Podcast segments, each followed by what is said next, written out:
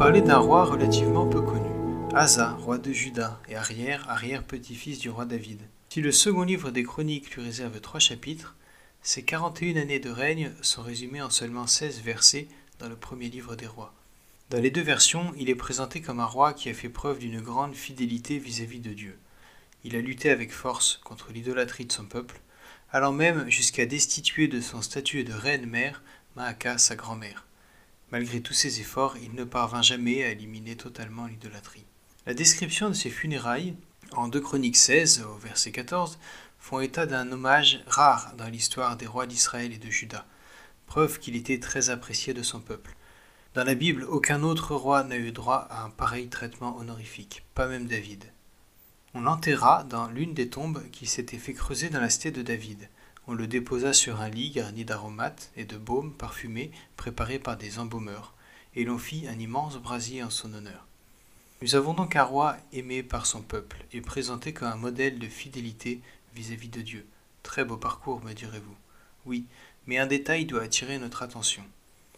La trente-neuvième année de son règne, Asa fut atteint d'une très grave maladie des jambes. Toutefois, même pendant sa maladie, il ne chercha pas le Seigneur mais consulta les médecins. Pendant ces dernières années, Asa était boiteux et semble-t-il, il s'était détourné de Dieu. Dans la loi de Moïse, un boiteux était considéré comme impur. Ainsi, une malformation des pieds était considérée comme une punition divine. Nous pouvons lire cela en Lévitique 21, au verset 21 à 23. Étonnant pour un roi réputé fidèle à Dieu d'être victime d'un pareil affront. À cause de cette infirmité, Asa consultait les médecins mais ne recherchait plus Dieu. Sans doute se croyait-il lui aussi rejeté par Dieu. Je perçois dans la mention de l'infirmité d'Asa un appel à ne pas voir dans l'apparition de problèmes de santé un rejet de Dieu. En disant cela, il est possible que j'aille à l'encontre de certaines théologies parfois bien établies.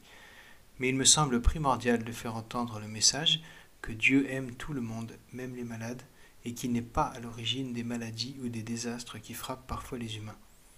Avec les progrès de la médecine, il nous est possible de mieux comprendre les mécanismes du corps humain, et ainsi de percevoir que ce qui était avant interprété comme une sanction divine ou par une possession démoniaque peut être simplement expliqué par la science comme une conséquence de phénomènes biologiques. Il est important de ne pas rechercher à résoudre les problèmes avec une logique uniquement humaine, et il faut garder confiance en Dieu malgré les difficultés de la vie. Cela ne veut pas dire qu'il faut rester passif,